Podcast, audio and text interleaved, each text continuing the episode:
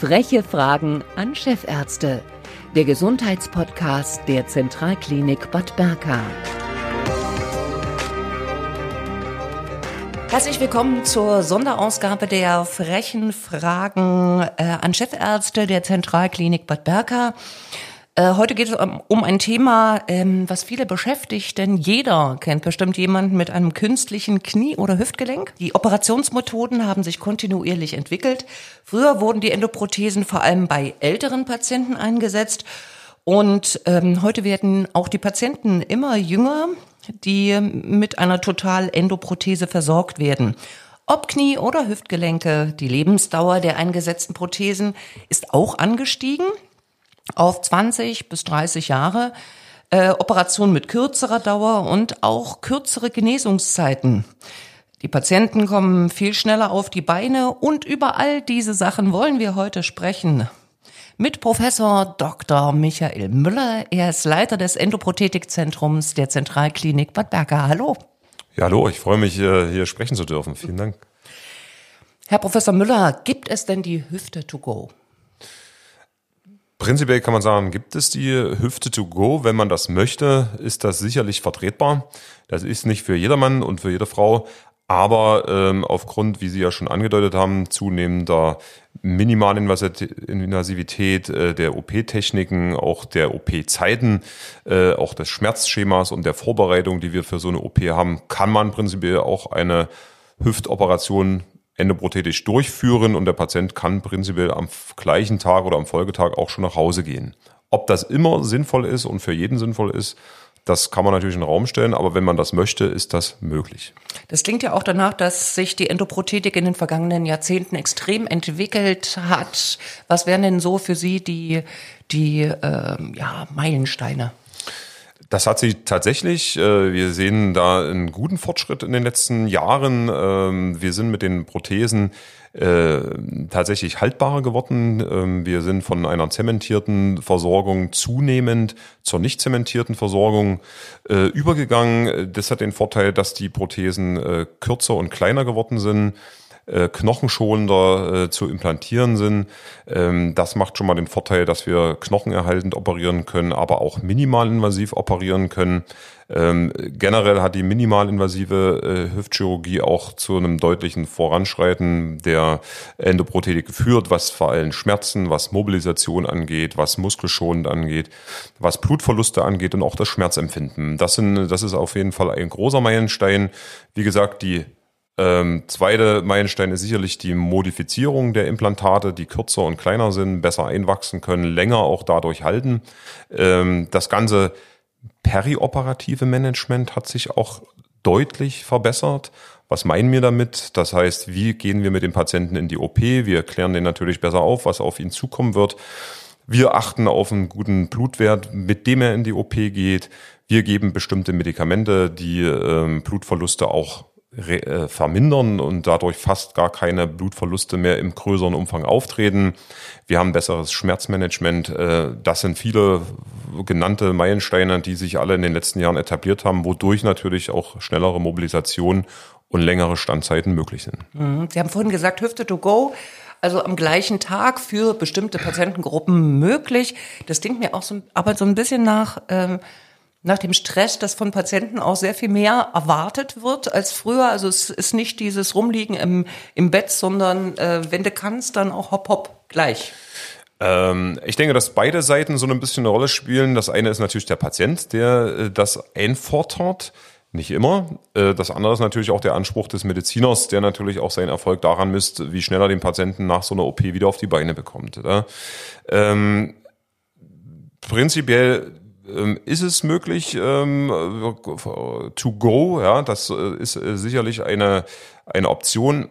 Man muss es ein bisschen relativieren. Natürlich ist es im Krankenhaus, hat es den Vorteil, wir, wir sehen ein bisschen den Patienten in den ersten zwei, drei, vier Tagen. Wir können schauen, ist die Wundheilung in Ordnung, wie entwickelt sich der Patient. Ähm, es ist ein bisschen, sagen wir mal, überwachender, wenn der Patient noch ein bisschen im Krankenhaus ist. Ähm, das kann man aber auch alles ambulanter organisieren. Ähm, diese Strukturen sind allerdings noch nicht so in Deutschland, wie wir es vielleicht in Dänemark oder in, äh, in Holland sehen, äh, ausgeprägt, so dass wir dem Patienten dann so ein bisschen äh, sich selbst überlassen, zumindest vom Gefühl aktuell. Und das ist, wenn er im Krankenhaus ein paar Tage bleibt, natürlich nicht der Fall, weil wir dann in, jeden Tag nach der OP auch visitieren können, äh, sehen können, wie es ihm geht, wie ist sein Fortschritt, wie bewegt er sich, äh, hat er noch Probleme, wie ist das Schmerzmanagement. Äh, das sind natürlich die Vorteile. Aber wie ganz früher, da gebe ich Ihnen völlig recht, wo Patienten drei Wochen geblieben sind, ähm, das ist nicht mehr der Fall und auch nicht notwendig. Die meisten Menschen haben ja nicht nur eine Hüfte, sondern äh, zwei. Ähm, was ist denn mit einer Doppelhüfte to go? ja, auch? also es ist alles möglich. Ähm, das kommt immer so ein bisschen auf den, der es operiert drauf an, aber auch auf den Patienten, ähm, wie, wie, wie mobil ist der, welches Alter hat er, welche Begleiterkrankungen hat. Prinzipiell kann man auch beide Seiten in einer Sitzung operieren. Auch das kann man theoretisch so machen, dass der Patient im Anschluss nach Hause geht. Aber hier wäre ich persönlich deutlich vorsichtiger. Ähm, ich würde immer, ähm, wenn man das schon auf beiden Seiten machen möchte, ähm, eine gewisse Überwachung danach äh, mir wünschen, dass ich den Patienten auf Station auch noch ein paar Tage verfolgen kann. zwei OPs bedeutet doppelte Komplikationsrisiko prinzipiell. es sollte wirklich gut laufen. man hat keine Möglichkeit der Teil- oder Entlastung erstmal, wenn es auch nur schmerzbedingt ist. Man muss auf beide sofort drauf treten. Ähm, das heißt, das muss gewährleistet sein. Ähm, der Patient sollte vorher gut geschult sein, man muss gut aufgehören, man muss äh, viel mit ihm vorher das, was auf ihn zukommt, auch besprechen. Ähm, und dann kann man das auch auf beiden Seiten in einer Sitzung durchführen. Mhm. Früher hat man in der Sauna oder im Schwimmbad Leute gesehen, wo man ganz deutlich auch diese langen Narben gesehen hat von den, von den Hüft-OPs. Und heute geht das ja quasi äh, fast rückstandslos, oder? Das ist richtig. Die, die Narben sind deutlich kürzer geworden. Das heißt, der Hautschnitt, ja. Ähm, wichtig sage ich aber den Patienten immer, es ist nicht nur der Hautschnitt äh, von außen, ähm, der die Rolle spielt, was Minimalinvasivität angeht, sondern das, was drunter passiert. Wichtig ist, Sehne und Muskel zu schonen, nicht einzuschneiden, nicht abzulösen, zwischen der Muskulatur zum Gelenk gelangen, diese vorsichtig aufdehnen, dazwischen die Prothese implantieren und dann die Muskelschichten so lassen, wie sie sind, unabhängig vom Hautschnitt. Uns nützt kein wahnsinnig kurzer Hautschnitt, wenn darunter alles zerrissen ist. Ähm, das ist nicht das Ziel. Ja? Mhm. Aber natürlich ähm, geht mit Minimalinvasivität auch in der Regel ein kürzerer Hautschnitt einher, ähm, solange das der Patient und seine Gegebenheiten auch zulassen. Mhm. Ist denn ein äh, quasi normal mit einem normalen Muskeltonus versehener Mensch einfacher zu operieren als jetzt beispielsweise ein Bodybuilder? Definitiv. Also äh, in, tatsächlich ist es so, dass ein muskelkräftiger, gut durchtrainierter Sportler, äh, im Extremfall auch ein Bodybuilder, äh, natürlich je mehr Muskulatur, desto schwieriger ist es, sich dadurch diese Muskellücken durchzuoperieren. Ähm, das ist definitiv mehr Herausforderung als, äh, ich sag jetzt mal, eine zarte sanfte äh, Frau, die gut dehnbar ist und wo die Muskulatur jetzt nicht so schwer im Weg liegt. Ne? Klassische Yoga-Dame so, genau. zum Beispiel. Das lässt sich sicherlich deutlich einfacher operieren. Gut. Ähm, künstliche Gelenke sind heute sehr, sehr belastbar. Ähm, aber auch dort gibt es äh, Verschleiß ähm, durch ganz normale Alltagsbelastung, äh, möglicherweise auch Infektionen oder es lockert sich irgendwas. Wie oft müssen denn ähm, so Hüftgelenke gewechselt werden oder welchen Anteil hat auch so eine diese Revisionsendoprothetik im Alltag bei Ihnen? Also die Revisionsendoprothetik insgesamt aufgrund der, ich sage jetzt mal, aseptischen, also nicht infektiösen Lockerung ist deutlich zurückgegangen. Das liegt an den tollen Kleidpaarungen. Ja, zu jeder Hüftprothese, Pfanne, Schaft gehört ein Inlay und ein Kopf. Der Kopf ist in der Regel aus Keramik, das Inlay, also das, was in der Pfanne liegt, aus Keramik oder aus hochvernetzten Kunststoff. Und diese Kleidpaarungen sind mittlerweile so gut, dass wir Standzeiten tatsächlich bis zu 20 Jahren, äh, 15 bis 20 Jahren, je nach Aktivität gewährleisten können. Wir haben aktuell ähm, eher das Problem oder was sich mehr herauskristallisiert hat, sind die Infektionen. Die sind äh, deutlich vorangeschritten. Das ist zum Beispiel in der äh, Endoprothetik äh, mittlerweile einer der häufigsten Ursachen für eine Wechsel-OP. Ähm, da wissen wir auch die Gründe mittlerweile mehr als vielleicht noch für 10 oder 15 Jahren, warum ein Patient vielleicht eher ein Infektionsrisiko hat oder mehr das äh, unter einer Infektion bekommen könnte als ein anderer. Ähm, und ich sag mal, 20 bis 30 Prozent an unserem Hause hier sind äh, Revisionsoperationen. Ja, das ist in anderen Häusern etwas weniger, äh, aber natürlich, wenn Sie im Zentrum sind, haben Sie damit auch mehr solche Patienten zu behandeln. Ähm, Frakturen ist dabei noch zu nennen. Ja, auch das nimmt zu. Äh, Patienten werden älter. Jeder Patient hat auch eine Prothese, mhm. stürzt damit und die sogenannte periprothetische Fraktur ist auch mit einer der häufigsten Ursachen mittlerweile. Man kann ja gar nicht früh genug äh, anfangen, sich um seine Hüfte zu kümmern. Ähm, ähm, gerade junge Eltern beschäftigen sich mit Hüftdysplasien oder hören das erste Mal davon, wenn die Neugeborenen gescreent werden.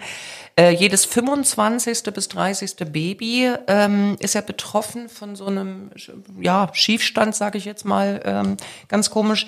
Doch auch bei Erwachsenen ähm, und überproportional bei Frauen tritt dieser, ich sag mal, Beckenschiefstand oder wie das früher immer äh, hieß, auf ähm, mit allen Konsequenzen. Ähm, was kann dabei passieren und wie, äh, wie kann man das verhindern, dass quasi ein schiefes Becken mir möglicherweise irgendwie die Bewegung raubt? Also das sind zwei Paar Dinge. Äh, das, was Sie ansprechen, ist die Hüftdysplasie. Die ist sicherlich äh, immer noch äh, mit fünf Prozent in der deutschen Bevölkerung häufig vertreten. Zehnmal mehr Frauen davon betroffen als Männer. Das ist eine, das, womit man schon auf die Welt kommt, was das Neugeborene äh, betrifft. Das wird natürlich mit dem Ultraschall danach auch geschaut, ähm, in der U1 und in der U3. Und wir versuchen das zu detektieren, was uns auch gut gelingt. Allerdings gibt es halt so grenzwertige Dysplasien, die auch heute noch übersehen werden können. Das ist einfach so, so sensitiv ist dieser Ultraschall nicht. Und dann haben wir natürlich auch Erwachsene, die mit einer Hüftdysplasie uns äh, vorstellig werden. In der Regel ist das äh, erstmal ein reiner Belastungsschmerz, der da äh, auftritt, muskuläre Belastungsschmerz. Ähm, selber dagegen tun kann man in der Regel nicht viel, weil das ein mechanisches Problem ist. Dysplasie bedeutet nichts anderes, als dass die Pfanne in der Hüfte sich nicht gut ausgebildet hat und damit der Hüftkopf nicht gut überdacht ist. Einfache physikalisches Gesetz, Druck gleich Kraft pro Fläche. Und wenn wir nur eine kleine Fläche haben, äh, weil der Hüftkopf, wie gesagt, nicht gut überdacht ist, dann haben wir einen hohen Druck im Gelenk. Ähm, das führt zu gewissen Instabilitäten. Das ist am Anfang, wird das durch die Muskulatur kompensiert. Die tut dann erstmal weh kann man mit gewissen Physiotherapie, mit Pilatesübungen, Kräftigungen und Stabilisationsübungen sicherlich immer viel für sein Hüftgelenk machen. Aber irgendwann ist auch da das Problem äh, nicht mehr lösbar, weil es halt ein mechanisches Problem ist. Und dann muss man auch gegebenenfalls solche jungen Leute an ihrer Dysplasie operieren. Ähm, jetzt wollen wir mal von der Hüfte weg äh, hin zum Knie. Ähm, es muss ja nicht immer das ganze Gelenk ersetzt werden. Es gibt auch ähm, Teilprothesen, sogenannte Schlitten. Für wen eignet sich denn ähm, solch eine therapeutische äh, Intervention? Das ist ein interessantes Thema. Ähm, finde ich gut, dass Sie das auch ansprechen. Ähm, wir äh, sehen, weil wir einfach auch mehr darauf achten, viel nur, ich sage jetzt mal, halbseitige Arthrosen. Das ist vor allem die innenseitige, sogenannte Varus- oder Obeinarthrose. Liegt einfach daran, dass äh, das zu 30 Prozent eine der häufigsten äh, Obeinarthrosen ist, die mit auftritt, mehr, bei Männern mehr als bei Frauen. Und äh, bei diesen Patienten ist es sinnvoll und sinnvoller, wirklich nur diese innenseitige Verschleiß auch zu ersetzen, anstelle die gesamte äh, Gelenkfläche, die in der Außenseite meistens intakt ist, das heißt, äh, wir sehen auch hier zunehmend einen Trend zu dieser halben Schlittenprothese, ähm, weil wir einfach mehr darauf achten und wirklich auch nur das äh, ersetzen wollen, was auch von der Arthrose betroffen ist. Vorteil ist, die gesamte Kniegelenkskinematik, so nennen wir diesen komplexen Ablauf dieser Kniebeweglichkeit, äh, bleibt bei dieser halben Prothese erhalten, während wenn wir eine komplette Prothese machen, einen kompletten Oberflächenersatz, wir diese Kniegelenkskinematik komplett anders aufbauen, weil die modernen äh, Gelenkersätze diese von Natur gegebene Kinematik nicht exakt wiedergeben können. Und dadurch ist die Problematik nach solchen Knien, die deutlich höher ist als bei Hüften. Also wir haben 20 Prozent unserer Patienten haben nach einer Knieprothese einfach Beschwerden. Das ist beim Schlitten deutlich geringer, weil einfach die, der Ablauf der, der Knie, des Kniegelenkes so bleibt, wie es ist. Und weil sie schneller mobil sind, es ist ein sportlicherer äh, äh, Prothese und die, die, die Mobilität und die Einsatzfähigkeit von solchen halben Prothesen sind besser. Heutzutage ist es teilweise bis zu 20, 30 Prozent unserer Prothesen, die wir so operieren. Das war vor zehn Jahren noch nur fünf Prozent. Das hat also deutlich zugenommen, weil es einfach ein besseres Outcome hat und weil halbe Prothesen auch nur für halbe Arthrosen, wie sie häufig sind, vorgesehen sind. Mhm. Ähm, diese Endoprothesen werden ja eingesetzt, egal ob jetzt eine Voll- oder ähm, Teilendoprothese, weil sich diese Ursprungsgelenke auch abgenutzt haben, ähm, also Arthrose vorliegt. Ähm, Gibt es noch andere Ursachen und Gründe dafür, dass es nicht mehr funktioniert? Äh, natürlich, also wir haben zumindest, der Hauptgrund ist einfach, sage ich mal, eine gewisse angeborene Fehlstellung oder angeborene, wir nennen das Deformität, also entweder das O-Bein, das X-Bein bei den Frauen mehr, dann kommt es zu einer unphysiologischen, nicht natürlichen Überbelastung und so bildet sich halt über die Zeit eine Arthrose aus. Ähm, zweite Ursache beim Knie, bei der Hüfte ist das gar nicht so relevant, aber beim, beim Knie wissen wir, dass Übergewicht tatsächlich eine Rolle spielt. Also Übergewicht ist auch ein ungünstiger Faktor für das Ausbilden einer Kniegelenksarthrose. Ähm, das zeigt die Studienlage ähm, und da natürlich in der westlichen Bevölkerung Übergewicht auch eine Rolle spielt, sehen wir natürlich auch entsprechende Arthrosen. Ursachen können weiterhin natürlich sein, auch sportlich, Sportverletzungen oder Überbeanspruchung, jemand, der sich eine Kreuzbandruptur zugezogen hat als Fußballer oder als anders äh, Skifahrer, was auch immer, hat natürlich auch ein erhöhteres Risiko, sich mal äh, irgendwann einer, äh, eine Arthrose zu entwickeln und sich einer Knieendoprothese unterziehen zu müssen. Frakturen spielen natürlich eine Rolle. Wenn man sich was bricht, gelenknah, ist auch das Arthroserisiko erhöht. Auch das muss man erwähnen. Und natürlich die ganzen Rheumatiker, wo natürlich Autoimmunprozesse eine Rolle spielen. Auch diese Patienten haben erhöhtes Arthroserisiko. Meine letzte Frage ist eine etwas persönlichere Frage. Äh, ich habe mal ähm, im Fernsehen habe ich so eine ähm, OP gesehen, ähm, wie das eingesetzt wurde und es sah mir schon recht kraftintensiv aus. wie anstrengend ist es, so eine Hüfte oder ein Knie zu operieren? Haben Sie einen richtigen Knochenjob? Also das ist definitiv ein Knochenshop. Das Knie ist dabei noch ein bisschen einfacher, aber bei einer Hüftprothese, also nach vier Hüftprothesen, äh, fühle ich mich schon, als hätte ich äh, ja ein ordentliches sportliches Krafttraining, Ausdauertraining durchgeführt. Das merkt man auf jeden Fall. Das ist auch nicht für jedermann. Es ist äh, aus meiner Sicht, das darf man fast nicht mehr sagen, aber es bleibt eine Männerdomäne in der Hüftendoprothetik in der Regel. Es gibt auch Frauen, die das gut können, will ich gar nicht zur Weibe stellen, aber es ist verdammt anstrengend. Das kann auch nicht mal jedermann. Und ähm, ja, es ist äh, keine leichte Sache. Sie müssen viel selber für sich tun, damit sie diesen, äh, diesen doch erhebliche sportliche und kräftige Anspruch auch regelmäßig und dauerhaft durchführen können. Ja. Und dazu brauchen sie auch selber eine gute sportliche Kondition. Was machen Sie? Ich selbst mache Kanu, Rennsport, äh, bin da sehr aktiv oder im Winter auch Wintersport, äh, Skilanglauf, Radfahren ähm, laufen, das gehört alles dazu, um einfach auch selber fit zu bleiben für diese anspruchsvollen und auch kräftezehrenden Operationen. Jetzt haben wir das Geheimnis äh, erfahren, wie man sich fit hält. Herzlichen Dank, Professor Michael Müller, diesmal äh, zum Thema Hüfte to go bei den frechen Fragen. Vielen, vielen Dank. Ja, vielen Dank. Ich bedanke